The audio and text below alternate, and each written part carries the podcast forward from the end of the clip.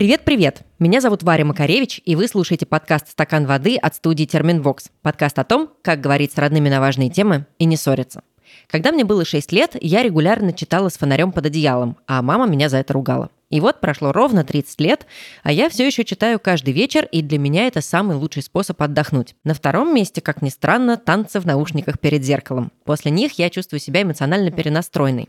Уверена, что у вас тоже есть свои фирменные способы отдыха и перезагрузки. Об этом и поговорим сегодня. Можно ли научиться отдыхать и есть ли правила хорошего отдыха? Почему кто-то предпочитает отдыхать лежа у моря, а кто-то торчать на грядках? И разные ли предпочтения в плане отдыха у разных поколений? Задам эти вопросы Евгении Дашковой, контекстуально-поведенческому психологу, сооснователю и члену правления Ассоциации специалистов в сфере контекстуально-поведенческой науки. Евгения, привет! Привет! Я тут заметила такую штуку. Знаешь, у меня есть легкое ощущение, что мы живем в какую-то эпоху достигаторства, сверхреализованности, вокруг куча каких-то коучей, э, курсов, бизнес-коучей, бизнес-курсов. И кажется, что люди стали очень много работать, и, соответственно, очень много и часто выгорать. И, соответственно, и разговоров про отдых, ну, такой хороший, полноценный, качественный, становится тоже больше, ну, потому что ты просто не можешь вот весь этот объем работы выполнять, а потом еще вставать бодреньким и свеженьким. У тебя такое же объяснение возросшему интересу к качественному отдыху или есть какая-то другая причина, не та, которую я назвала, не огромное количество работы, которое свалилось на новые поколения типа миллениалов, зумеров, да и всех остальных вместе с ними? Ну, с одной стороны, основное объяснение, конечно же, это мы просто не вывозим. И встает вопрос, а что же делать? А другое дело, что, мне кажется, такая проблема в том, что вопрос к отдыху создается вот с этой же точки зрения. Как мне отдохнуть, чтобы лучше вывозить? Как сделать отдых продуктивным? Да, да, да. Как мне сделать отдых продуктивным и как мне после этого отдыха мочь еще в три раза больше, чем я могла. То есть вот этот отдых, он тоже как будто сильно вписан вот в эту канву, как увеличить свою продуктивность отдых как средство некоторое. И я думаю, что это основное объяснение. Другое дело, что мы можем искать еще объяснение, почему мы стали так много работать. Почему вообще возникла такая потребность и почему людей стало нужно учить, по сути, отдыху?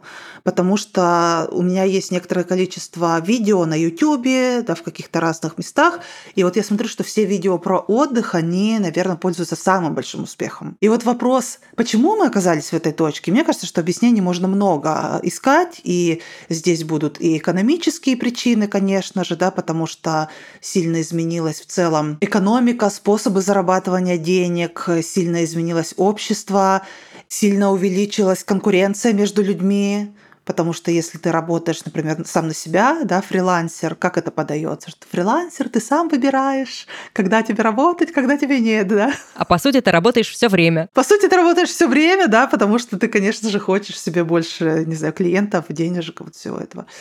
Если отвечать коротко, то да.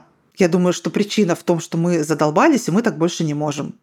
Я смотрела какие-то выкладки, когда готовилась к нашему разговору, и в том числе там опросы, статистика, которая показывает, что новые поколения, как раз те самые миллениалы, зумеры, мы просто про них часто, естественно, говорим здесь в подкасте, и вот эти выкладки показывают, что они действительно работают больше, чем родители. Это какая-то особенность этих поколений или это просто изменившаяся экономическая ситуация, о которой ты уже сказала? Или просто, может быть, они трудоголики такие, вот родились сами по себе и хотят работать все время? Слушай, ну самого по себе в принципе ничего не бывает. У всего есть свои причины, и если мы видим целое поколение людей, отличающихся в своем отношении к работе от других поколений, у этого точно есть какие-то значимые причины. Да? Никто не рождается и такой, о боже, я хочу на завод, или я хочу делать презентации по 10 штук в неделю, например, или там кодить. Да? Я единственное, что здесь оговорюсь, прежде чем начать рассуждать, про то, что когда мы выделяем поколения, там миллениалы, зумеры, я до сих пор, кстати, в них путаюсь, мне кажется, тут важно еще говорить, про какую культуру мы говорим потому что я вот сейчас полгода живу в Аргентине, и здесь принципиально другое отношение. И мне кажется, здесь эм, хорошо посравнивать вот как раз те самые причины, да, посмотреть, что на это влияет, потому что здесь очень большая ценность семьи и ценность отдыха не как средство получше работать, а как самоценное, само по себе нечто. Здесь ценно время, проведенное с семьей, здесь ценно время, проведенное с друзьями. Люди наслаждаются этим временем и отдают под него время не потому, что тебе психолог сказал что-то там выделить день в календаре, да, а потому что, ну, тут действительно не работают магазины выходные, в воскресенье ты ничего не купишь. Все, что ты можешь сделать, ты можешь пойти в парк и сидеть, э, не знаю, смотреть на деревья, да. То есть миллениалы, зумеры и так далее в разных культурах, они все таки будут сильно отличаться друг от друга, и тогда мы скорее говорим про западную культуру, да, ну и российская культура, она близка к западной тоже в этом всем. Я думаю, что предтеча здесь, конечно же, изменившиеся экономические факторы, потому что когда наши родители были взрослыми, тебе не нужно было так много работать, для того, чтобы чего-то достичь. С одной стороны, средний человек и достичь мог меньшего. Как бы сильно ты не пахал, да, ну будешь ты там старшим рабочим, главным бухгалтером или еще чем-то, очень маленький процент этих людей дорвется до действительно каких-то больших благ. И тогда получается, что ты можешь прийти на работу и в рамках этой работы поработать получше, поработать похуже, но то, что ты поработаешь вне нее, это никак на твоей жизни сильно не скажется.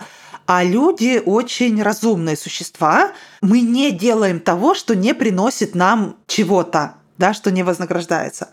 Сейчас мы, правда, попали в ситуацию, когда наше поведение сверх нормативное, скажем так, да, когда лишний часок поработать, где-то побольше подучиться, где-то посидеть в Инстаграме и сделать контент-план, оно очень мощно вознаграждается. Оно вознаграждается реальными клиентами, которые к тебе приходят, оно вознаграждается твоей известностью. Вот я сейчас, да, я работаю, мне никто это не оплачивает. И ты работаешь. Нам не платят за, ну, мне, по крайней мере, не платят за это напрямую, но я это делаю вместо того, чтобы полежать, например, потому что это принесет мне какую-то известность, я буду на плаву, да. И люди просто делают то, что вознаграждается. Это поощряется я концепции нашей. Я начинаю себе думать как о каком-то человеке хорошем, трудолюбивом, да, потому что вот мы часто говорим про трудоголизм, а есть же еще такая штука, как трудолюбие, и она же хорошая, когда я хорошо работаю, и у моей работы есть хороший результат, это же классно. И там очень важный корень, ты это, очевидно, любишь делать, да. ты любишь трудиться. Да, поэтому выгорают очень часто. Давай скажем так, я бы выделила выгорание как отдельную штуку для врачей, для учителей, да, там где это связано с особенностями своей работы, а вот я имею в виду, устают так сильно от работы, как правило, люди, которые любят ее, которым это нравится, которые находят в ней свое призвание. Как остановиться? Чем отличаются еще эти поколения? Они отличаются еще объективно другим качеством работы, даже не только ее количество, потому что никогда раньше работа не была настолько тесно связана с человеческими контактами, сотнями просто мы постоянно на связи. Мы не можем физически отдохнуть, потому что мы идем отдыхать, и нам приходят сообщения, ну, понятно, да, я думаю, все это знают, особенно если команда много часовых э, поясов задействовано, это привет, ты просто круглосуточно там находишься. То есть, да, ты как бы офлайн, но на самом деле ты все время онлайн. Ты все время онлайн, и если ты не реагируешь на это сообщение, например, ты испытываешь очень сильную тревогу. Ты постоянно можешь оказаться неудел, и это принципиально другие условия работы. Поэтому, когда мы говорим, что мы работаем больше, чем родители, формально мы можем не работать больше. Это просто другая работа. А для нас, для людей, любой контакт с другим человеком, которого я не знаю близко, очень энергозатратен, потому что мы, отвечая на любое сообщение, представляем себе реакцию этого человека, что он подумает. Это огромная работа для мозга. Я знаю точно, что у многих людей, которые обращаются с вопросом отдыха, они говорят, я ничего за день не сделала. Я весь день сидела в Телеграме, переписывалась, да, но ты чувствуешь себя измотанным, и это принципиально другие особенности труда. Два. И третье. Реально жизнь сложная, состоящая из множества элементов. И я вспоминаю свое детство. Например, у меня была, не знаю, одна кукла, Вторую куклу мне подарили там на 6 лет на Новый год, например, да, я ее помню до сих пор не знаю, пять книжек, которые я помню, все свои книжки сейчас до сих пор я помню. То есть мир был не хуже и не лучше, а проще. В нем было меньше составных элементов. Сейчас их просто очень много. Вы подумайте, сколько покупок вы делаете каждый день. Раньше меня мама отправляла в магазин, купи булку белого и бутылку молока. А сейчас на маркетплейсе за два часа можно спустить зарплату, купив вообще все. Да. А сейчас ты выбираешь себе еду просто на ужин, и ты сравниваешь, так, тут сметана есть, тут сметаны нет, и ты просто в этом выборе запутываешься. У меня взрывается мозг. Ты просто описываешь да. мою жизнь сейчас. Потому что я психолог, это моя работа.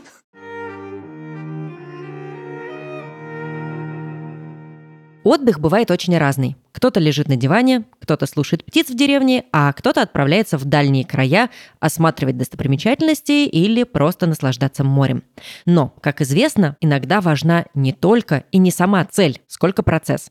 И мне кажется, что как нельзя лучше этот тезис относится к автопутешествиям. Однажды я так э, в компании друзей и родителей поехала на машине в Австрию кататься на сноуборде. И до сих пор, а прошло уже почти 20 лет, это путешествие одно из самых запомнившихся. Именно благодаря дороге. Мы слушали музыку, перекусывали на заправках, играли во всякие игры, ночевали в придорожных мотелях. Короче, было здорово. Слагаемых для такого путешествия нужно всего два. Веселая компания и надежный автомобиль. И вот со вторым пунктом может помочь партнер этого выпуска «Автотека».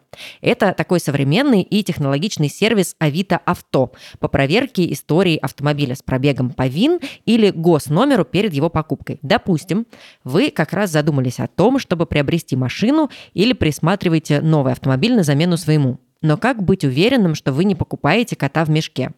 Через автотеку можно получить подробный отчет о машине и узнать максимум информации, которая помогает сделать покупку прозрачной и безопасной.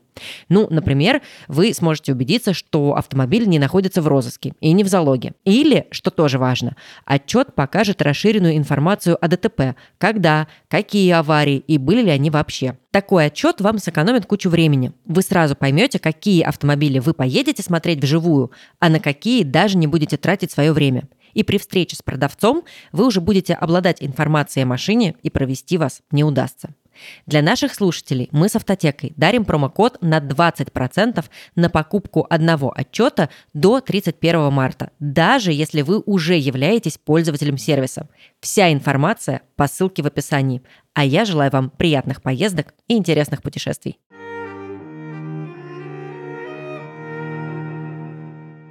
Есть же еще классное слово «досуг», «развлечение», Потому что отдых, он предполагает отдых от работы. А вот в слове «досуг» мне очень нравится это слово. Досуг, он какой-то сам по себе, сам по себе прикольный. И вот это еще одно отличие нашего поколения от прошлых поколений, нашего и более молодых от прошлых поколений. У нас появилось, с одной стороны, появился большой запрос на это, с другой стороны, сам по себе досуг, как общая некая данность, появился очень недавно – Потому что еще буквально 3-4 поколения ну, например, у наших с тобой бабушек, я думаю, досуга как такового и не было. И для них это непонятно. Что это такое? Ты не знаешь, как отдохнуть. Пошла посуду помыла вещи все перестирала, вот тебе и досуг или грядки скопала. И досуг сам по себе время для отдыха, оно появляется вместе с появлением стиральных машинок. Посудомоечных, в конце посудомоечных концов. Машинок, да. Есть прекрасная книжка «Фактологичность» называется. Ее автор описывает э, то, как его бабушка и мама впервые купили стиральную машину, и что бабушка сидела напротив нее и смотрела, как она стирает белье, а мама сказала ему – а вот сейчас машинка будет за меня стирать белье, а мы с тобой пойдем в библиотеку. Мы ее купили, чтобы ты мог читать книги. И само по себе, да, трогательно. И само по себе, мне кажется, отдых, время для него появились очень недавно, и, соответственно, ценность его появилась очень недавно. И тут у меня как раз есть история от нашей подписчицы, к слову, про поколение. Эту историю подписчица прислала в текстовом виде, я тебе сейчас ее зачитаю. Привет, стакан воды. Сейчас мне 23. Я работаю продюсером. У меня довольно стрессовая работа, но с помощью психотерапии и дисциплины мне удалось с ней подружиться. Я думаю, что отдых – это не блажь, а обязанность. Поэтому после семьи я выключаю компьютер и иду по-разному себя развлекать. Но не мои родители. Я думала, что качественный отдых – это современная норма, но каждый раз, когда я приезжаю на дачу, меня ошарашивает, что люди, отработавшие так же, как и я, пять дней подряд, готовы еще два дня копать картошку в огороде и якобы получать получают от этого удовольствие. Меня никогда не принуждали к домашним делам, но совесть не позволяет валяться на гамаке с книжкой, пока мама драет полы. В общем, я приезжаю на дачу и батрачу со всеми, но с грустным лицом. А мама еще говорит, что через 20 лет я пойму ее и буду так же рваться на огород, как она, ведь в молодости она тоже это все не любила. Вопрос. Почему старшее поколение как будто избегает отдыха и при любой возможности устраивает генеральную уборку? И неужели это какая-то поколенческая закономерность, и через 20 лет я буду как мама орудовать тяпкой? прекрасная иллюстрация, по-моему. Угу. Что ты на это можешь ответить? Почему старшее поколение даже в тот день, когда могут отдыхать, почему-то идут на грядки или убирают квартиру резко? Когда мы говорим поколенческая история, да, это как раз значит, что это история того поколения, это как раз значит, что она остается с ним, и это не значит, что это будет со мной. У меня другое поколение, и у меня другие способы, да. Я думаю, что это как раз близко вот к этой штуке, что время для отдыха появилось сравнительно недавно. Если вспомнить, как жили наши родители и бабушки с дедушками, в их молодости времени для отдыха не было. Фактически, потому что они работали, потом они, им нужно было отстоять, например, не знаю, час в магазине, да, чтобы что-то купить, а то и два. Прийти домой, все это нужно было приготовить, потому что никакой доставки нету. Постирать часто на руках, потому что нету машинки. А в выходные ты либо по магазинам стоишь в очередях, либо готовишь, стираешь. Не было никакого отдыха. И это просто складывается в определенную жизненную паттерн поведения, который у людей был годами и десятилетиями. Да? То есть десятилетия их жизни, они жили в этом. И в этом укладе человек, который сидел в выходной и ничего не делал, он очень жестоко порицался. Потому что это значило, что все вокруг пашут, и в этом есть объективная необходимость, а ты сидишь. И ты огребал по полной, если ты только проснулся на полчаса позже мамы, например, да? Я вспоминаю свою бабушку. Я просыпалась утром, она уже стояла на ногах, когда была на пенсии. Вот это вот все готовила, вот это все постирать, потом прибраться, та та та та та та Зато вечером, там часов в пять вечера, она садилась, открывала свои, у нее лежали стопкой вот эти романчики, знаешь, в которых там у всех нефритовые жезлы, у нее длинные рыжие волосы, вот она их перечитывала, у нее лежала стопка журналов «Вестник ЗОЖ», у нее были вот эти сериалы обязательные. У всех свои guilty pleasures, да. Да, да, понимаешь? И на этот сериал, например, она обязательно отвлекалась и днем. Вот она поготовила, поготовила, села, посмотрела «Рабыню Изауру». И она в это время, я точно уверена, что она вообще не задавалась вопросом, а достаточно ли хорошо я отдыхаю, и отвечает ли рабыня Изаура моим, знаешь, не знаю, ценностям.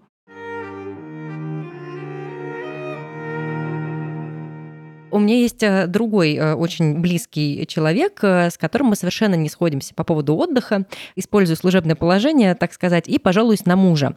У него свой собственный бизнес, и он буквально работает по 12-14 часов абсолютно каждый день, даже если это суббота, воскресенье, даже если у нас какой-то отпуск, неважно, он все равно посвящает себя очень много работе. И моя точка зрения, что это, ну, просто не очень здорово с точки зрения здоровья, уж простите за тавтологию, но мне кажется, что отдых должен присутствовать. Угу. Его аргумент обычно, что, ну, как бы мне ок, и если я этим не буду заниматься, то кто же будет? Права ли я здесь, что отдых — это обязательная часть жизни, или действительно, если человеку такой ритм окей, то можно обойтись без эффективного отдыха. Слушай, я сейчас в такой ситуации, когда я должна решить, встать на сторону тебя. забыли, что, что это я и мой муж, но вообще я да, думаю, что он не, не, не уникален ага. в этом, и что есть люди, которые могут вот просто пахать каждый день, и им вроде бы окей, как им кажется. Я думаю, что это дело этих людей. До тех пор, пока это не касается, например, нас, как членов их семей да, и если, например, там мой муж или я сама или еще кто-нибудь, например, не знаю, моя мама, да, которая целыми днями на даче копает эту картошку, и заставляет, например, я сейчас к примеру говорю, меня копать ее, да, или из-за этого я не вижу мужа, и у нас с ним нет каких-то совместных времяпрепровождений, да, и я от этого начинаю страдать, тогда это становится моей проблемой, и тогда, мне кажется, правильно решать не за человека, здорово или нет, это за него, потому что только он может это решить, как ему. А решить за себя, что я, кажется, испытываю от этого какой-то дискомфорт, и все, что я могу, это рассказать про этот дискомфорт другому человеку и подумать, что мы будем с этим делать. Но тогда речь про мой дискомфорт. А по поводу необходимости отдыха, я тут скажу такую странную штуку. Проводили исследования, когда изучали, как люди себя чувствуют во время отдыха и во время работы. И сначала их опрашивали, когда вы лучше себя чувствуете, что вы больше любите делать. Естественно, большинство людей сказали, о боже, я жду отдыха всю неделю, вот бы мне в моей жизни побольше отдыха и поменьше работы. Да? Так говорят большинство людей. Им прикрепили пейджеры или какие-то другие устройства, которые с ними связывались целыми днями, и в течение нескольких дней и недель присылали им вопросы в рандомное время, чем вы сейчас занимаетесь и как вы себя сейчас чувствуете. И потом сверяли, как в среднем чувствуют себя люди во время работы и как в среднем люди себя чувствуют во время отдыха. Так вот, люди во время работы чувствуют себя лучше. Я догадывалась. Да. Во время отдыха у них чаще появляются сомнения, тревога, вот это какая-то пустота, непонятно, что с собой делать, куда себя применить, да. Во время работы человек часто чувствует, что он делает нужное дело, вот, ну, чувствует себя хорошо.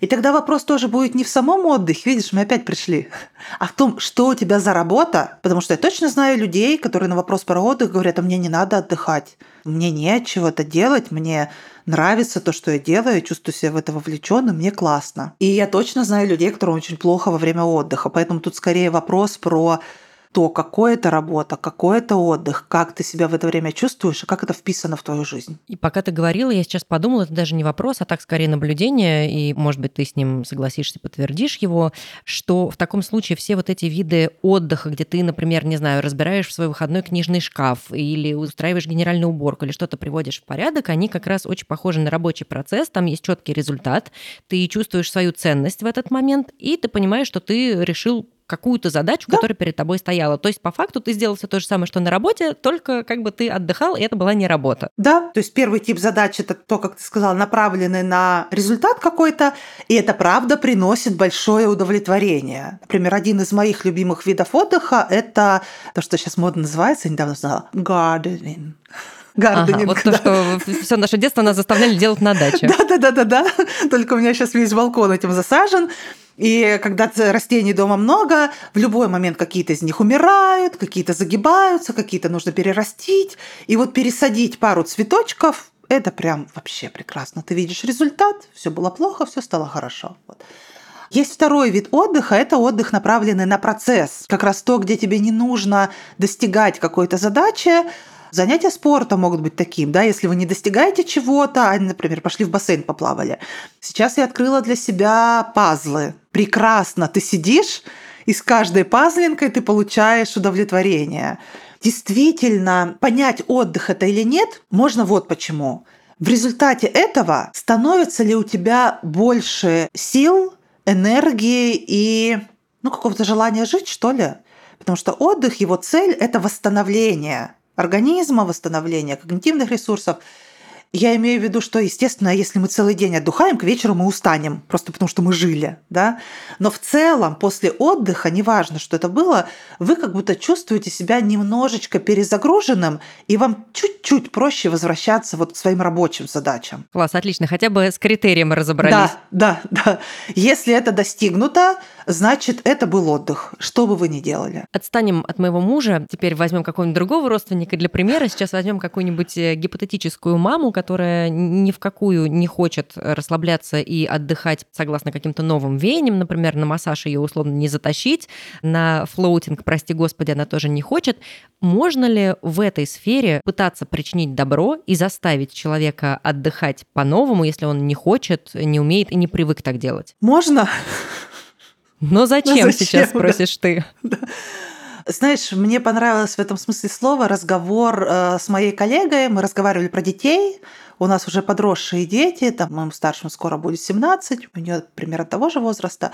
И это возраст, когда дети начинают заразы выбирать свою жизнь и они, поганцы, начинают чего-то хотеть, хотеть учиться там, где мы считаем это неправильно, жить там, где, ну, вообще, что попало, короче. И мы разговаривали о том, что, конечно же, обладая родительским, ну, родительской суперсилой, мы можем ими сманипулировать.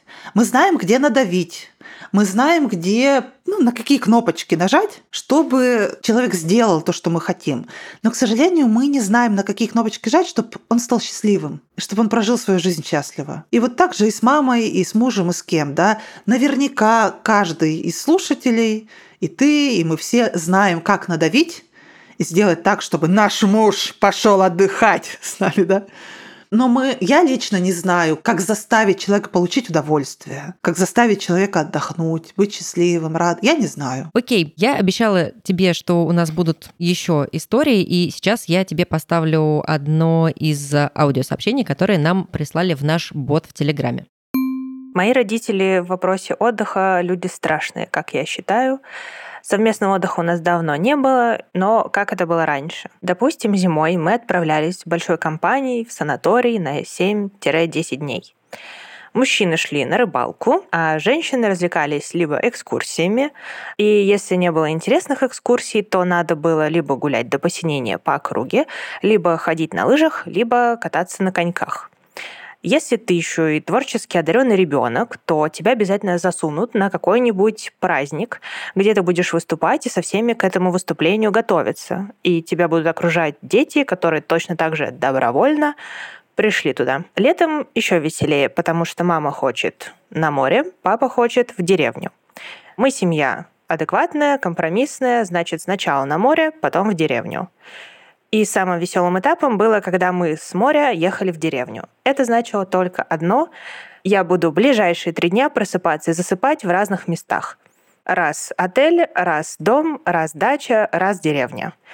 А в деревне все приходят к тебе в гости или зовут тебя в гости. Поэтому из трех недель суммарно отдыха мы с родителями были наедине и в спокойствии дня два. Прекрасная история, по-моему, угу. она мне очень понравилась. И манера, и сама история. И с одной стороны, звучит очень классно, действительно компромиссно, насыщенно, все вместе. Но отсюда у меня как раз вопрос. Можно ли вообще качественно отдохнуть в компании или в семье, или настоящий, такой в кавычках, отдых, это все-таки всегда про одиночество и про восполнение ресурса, а не вот про бесконечную какую-то тусовку с кучей родственников и родных и друзей в деревне. Мы знаем здесь э, данные исследований. Я не знаю, читала ли ты или наши слушатели вот эту прекрасную книгу «Искусство отдыха» как рекомендация прозвучала.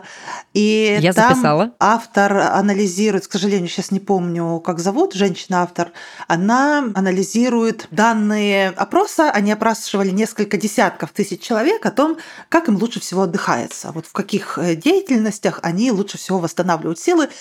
И почти все эти деятельности – это в одиночестве. Там лидировали чтение, нахождение на природе, прослушивание музыки, потому что другие люди очень возбуждают нервную систему. Мы так устроены, здесь я вернусь к тому, что говорила в начале, что мы очень сильно реагируем на любых других людей, особенно если их много, особенно если это смена людей, в смысле это то друзья семьи, то бабушки, дедушки, кто где приходят в гости.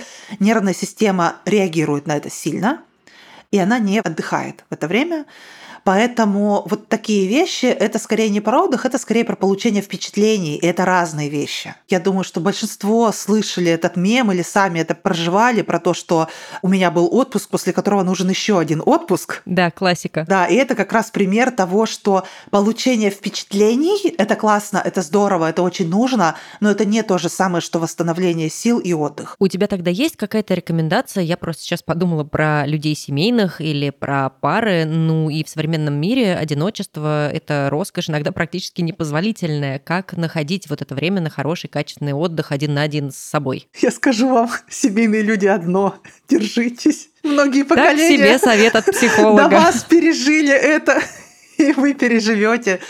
Слушай, ну сильно здесь будет зависеть, конечно, от контекста. И есть ситуации, когда у тебя нет твоего одиночества. Если у тебя полугодовалый ребенок, то ты с ним и писаешь, и душ принимаешь, и все делаешь иногда. В таких ситуациях я ничего сейчас не буду советовать, потому что там каждый выкручивается как может. Я скорее, знаешь, чего коснусь? Тех ситуаций, когда мы могли бы отдохнуть в одиночестве, но мы не позволяем себе этого, потому что нам неловко, потому что нужно же, чтобы все отдыхали. Например, у меня есть двое детей и муж. Мы сейчас находимся не в своей родной стране, все они несколько отгорожены от привычного своего окружения, и я, как любящая мать, сильно обеспокоена тем, чтобы они чувствовали себя социализированными, получали разнообразные впечатления, да, вот эти все вещи. Мы купили с мужем нам всем абонементы в спортцентр, и там есть бассейн. Классный бассейн, открытый там чуть ли не круглые сутки. И вот вчера было воскресенье, и я с утра опрашиваю всю семью, ты пойдешь со мной в бассейн, а ты пойдешь, а ты пойдешь. Они говорят, нет, я не хочу ни в какой бассейн. Я,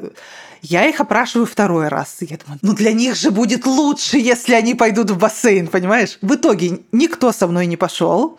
Я не стала их заставлять. Возвращаюсь, отлично, там поплавала.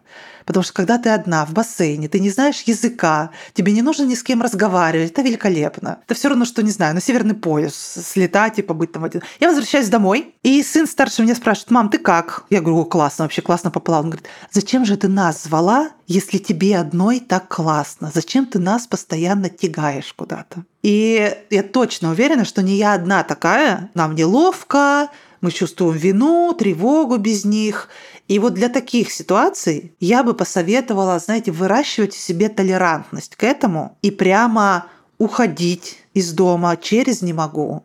Прям учить себя выдерживать эту тревогу, это чувство вины, а где это делать, э, я уверена, что каждый может найти. Про это я тоже вспомнила мем, там такая картинка, когда молодая мама вышла из дома, оставив ребенка с отцом, и сидит у подъезда под дождем да? и просто коротает время, потому что ей непривычно, что она вышла, и она одна. Да, Очень хорошо да, сюда подходит. Да. И иногда это правда будет хорошим началом. Просто даже выйти, потому что молодые мамы, правда, из-за тревоги часто не могут этого. А эта тревога потом остается ребенку уже 16, а ты не можешь. А его... ты все еще сидишь около ты него. сидишь подъезда, да. Давай продолжим э, вот эту тему, как отдыхать, и послушаем еще одну историю.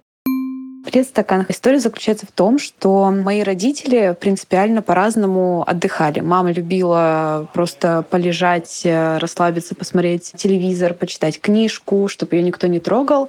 А для папы отдых э, — это сон. То есть он постоянно работал руками, строил. Для него, если он устал, это значит, он просто идет спать. Вот. И в детстве и в подростковом возрасте, если я приходила, например, со школы, я тоже просто ложилась и смотрела там сериалы, играла в игры. И для моего папы никогда это не было способом отдыха. То есть он всегда ко мне подходил и говорил, что пошла бы просто поспать. Если ты устала, значит, ты не устала, и все в таком духе. И сейчас я за собой замечаю, что я а, не понимаю, как мне правильно отдыхать, как восполнять свой ресурс, потому что когда я просто лежу, смотрю сериалы или залипаю в ленту, или читаю книжку, то я думаю, что я или забиваю свой мозг информацией, что это не отдых на самом деле, что мне нужно просто тогда ничего не делать и ложиться спать, и я не понимаю, как мне правильно отдыхать, как почувствовать, в принципе, что для тебя отдых и что действительно для тебя будет продуктивным отдыхом. Спасибо за ответ. Мы с тобой что-то из этого уже проговорили. Угу. Давай разбираться прямо на пальцах. Лежать, смотреть сериалы или прокручивать ленту. Это отдых? Это разные вещи. Смотреть сериалы и прокручивать ленту – это два разных процесса для мозга. Смотреть сериалы, скорее всего, для большинства людей будет отдыхом. Прокручивать ленту для большинства людей не будет отдыхом. И вот почему. Задача отдыха – восстановить силы и так далее, в каком-то смысле слова оторваться от реальности, оторваться от тех забот, проблем и так далее, что тебя волнуют, и поместить свой мозг в какую-то колбочку, чтобы он там отдохнул, бедолажечка. А когда мы смотрим сериалы, по сути, мы это и делаем. Чем классны сериалы, кино, чем классно, не знаю, художественная литература, да, тем, что оно, вот этот сюжет, он помещает наш ум в некоторое другое измерение совершенно, в другую историю, и мы там живем свою какую-то жизнь, и мозг знает, что ему сейчас не надо ничего решать. Там они сейчас на экране без меня разберутся, а я полежу, да, и вот этот сюжет, он просто дает как будто вот эту зацепку мозгу, не возвращаться к обычным переживаниям. Когда мы смотрим ленту соцсетей, мы, как правило, так или иначе наталкиваемся на какие-то части этой реальности. там новости, я не знаю, выборы. Либо что-нибудь срочно нужно купить из того, что ты да, увидел. Либо мы увидели что-то, что написали, естественно, мы смотрим наших знакомых каких-то, да, это на нас тоже как-то влияет. То есть мы еще сильнее укореняемся в этой реальности, и мы множим то количество проблем и задач, которые нашему мозгу нужно решать. Поэтому если отдыхом будет нечто увлекательное – то есть, если это скорее не социальные сети, а это, например, просмотр Ютуба, юмористические шоу, да, или кино, сериалы, вот какие-то такие вещи, это будет отдыхом, и это один из самых доступных, классных и работающих видов отдыха. Может ли быть отдыхом что-то, на что ты тратишь достаточно много энергии? Я сейчас поясню, например, на своем примере. Мне нравится танцевать перед зеркалом. Вот иногда я прям вставляю наушники, и я могу 40-60 минут прям так хорошо колбаситься. Я потом физически очень устала, но мне почему-то эмоционально очень хорошо. Прекрасно. Это отдых? Если тебе эмоционально хорошо, значит, это, безусловно, отдых, и классно, что у тебя такое есть. Часто вот задают про спорт вообще, да, и про физическую активность, вот этот вопрос, является ли это отдыхом или нет. Тут тоже нужно смотреть, тут дело и в том виде физической активности, которым вы занимаетесь, потому что если ты, не знаю, танцуешь, и это тебя увлекает. То есть, мне кажется, главный критерий – это увлекает ли тебя это и позволяет ли это тебе оторваться от решения вот этих ежедневных бытовых каких-то задач, да, то это будет отдыхом. А если ты бежишь, я не знаю, 10 километров, и ты сосредоточен на том, как тебе пробежать лучше, а как тебе то, и ты пробежала, и ты хочешь умереть, и недовольна собой, что ты недостаточно хорошо пробежала, в прошлый раз результат был лучше, например, да, по сути, ты продолжаешь решать какие-то рабочие задачи, просто которые не приносят денег. Как понять, какой вид отдыха тебе подходит? Ну, то есть просто методом перебора один да. день побежала, один день почитала, один день потанцевала, и да. вот. Вы это почувствуете, тот отдых, который тебе подходит, это то, что ты начинаешь, и вот начало может быть сложным. Для многих людей сам вход в какую-то деятельность может быть непростым.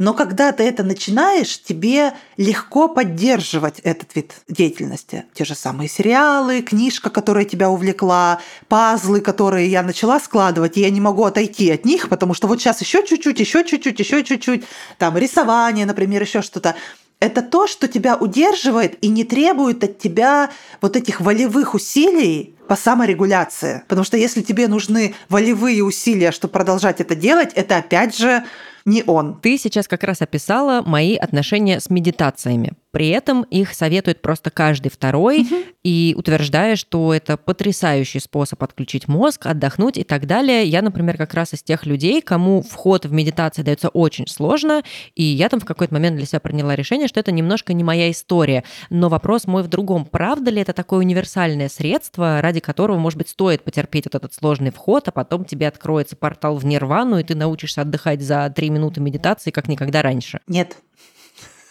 Не откроется? Нет, нет он может и откроется.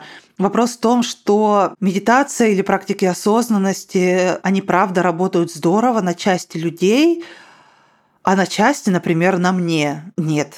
Я очень люблю практики осознанности длительностью 30 секунд.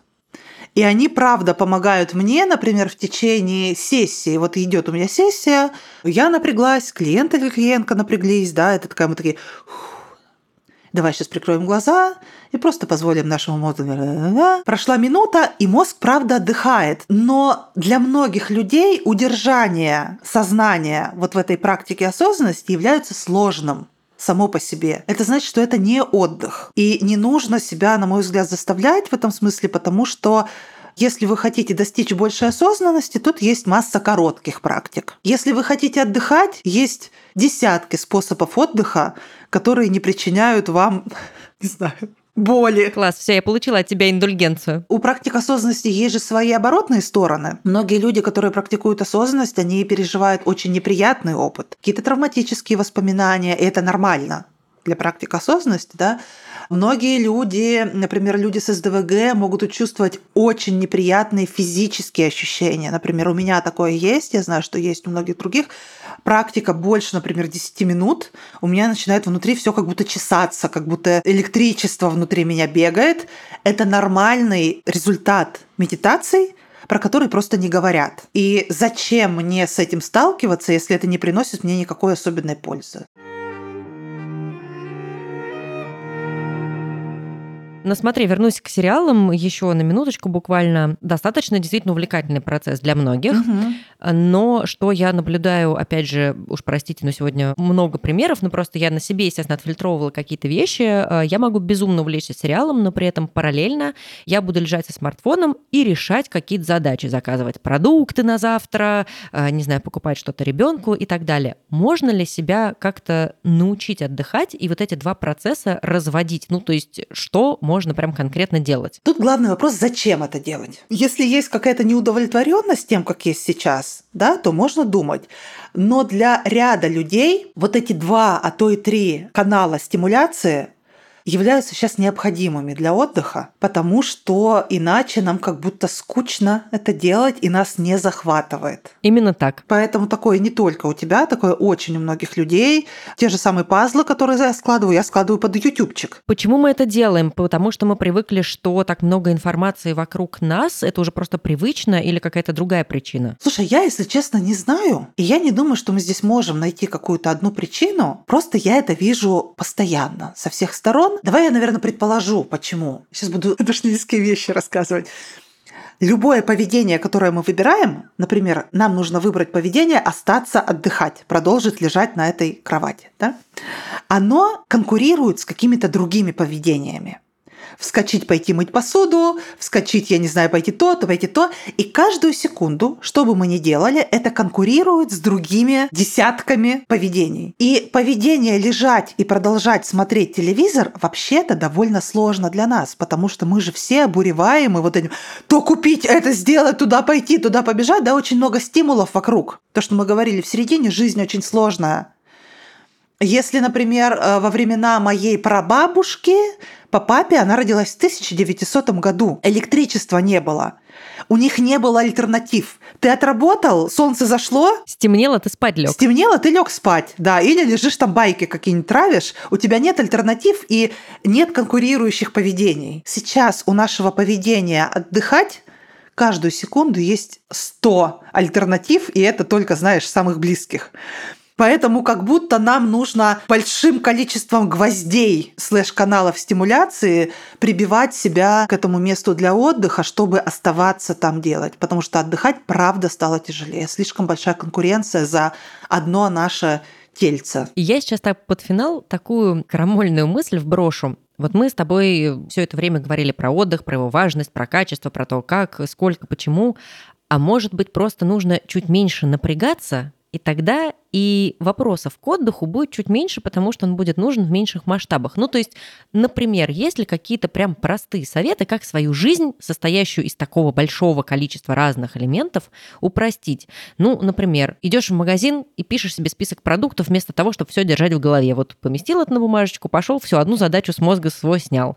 Или, не знаю, сейчас очень рекомендуют вот этот метод помодора, 20 минуток поработал, отдохнул, переключился, дальше поработал. То есть, может быть, выстроить свои рабочие процессы или какие-то там важные задачи по хозяйству так, чтобы отдыхать тебе просто нужно было меньше. У нас, по большому счету, вот есть в сутках 24 часа. Да, каждую секунду мы что-то делаем. И каждая эта секунда у нас будет чем-то занята. И если мы урежем какую-то часть работы, скорее всего, на это место просто попадет другая какая-то работа вместо этого. Это знаешь, как список дел. Когда ты составляешь список дел, он же никогда не заканчивается. Так вот, я бы дала другой совет по тому, как упростить себе вход в отдых. Первое планировать этот самый отдых – это, правда, совет, который очень хорошо работает. Планировать и в смысле том, что выделять себе на него время и не планировать себе на него никакую работу, не ставить себе ни созвоны, ни созвоны с коллегами, ничего вообще на это время не ставить.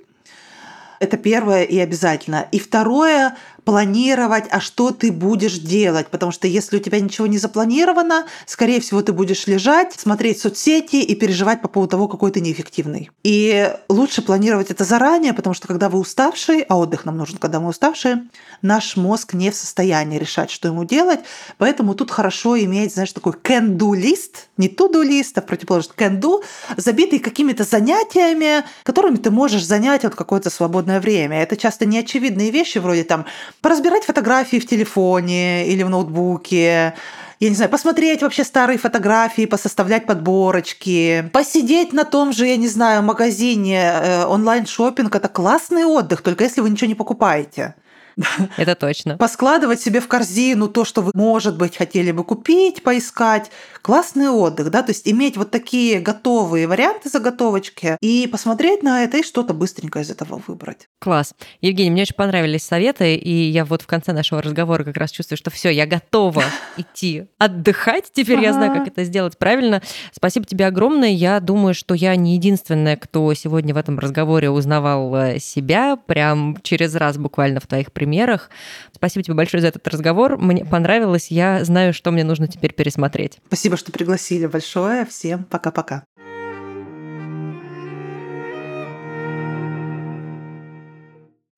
Это был подкаст «Стакан воды» от студии Терминвокс. Сезон медленно, но верно движется к финалу. Но, пока не разбегайтесь, у нас в рукаве есть еще парочка козырей на этот сезон. И пока традиционно предложу вам поставить нам лайки и подписаться на «Стакан воды», если вы еще этого не сделали почему-то. Подписаться и послушать нас можно на разных платформах. Мы есть на Саундстриме, в Apple подкастах, пока еще существующих Google подкастах, Кастбоксе, Яндекс.Музыке, ВК и на Ютубе. Не забывайте, что у нас есть телеграм-канал, в котором постим анонсы выпусков, всякие доп. материалы от наших экспертов и кидаем клич, когда нам нужны ваши истории. Так что присоединяйтесь к нашему уютному сообществу, ссылку оставлю в описании. И не забывайте пить водичку. Пока-пока! Над подкастом работали ведущая Варвара Макаревич, гостевой и креативный продюсер Лера Кудрявцева, звукорежиссер и редактор постпродакшена Кирилл Кулаков, дизайнер Елизавета Семенова, автор джингла Полина Бирюкова и автор идеи Глеб Фадеев.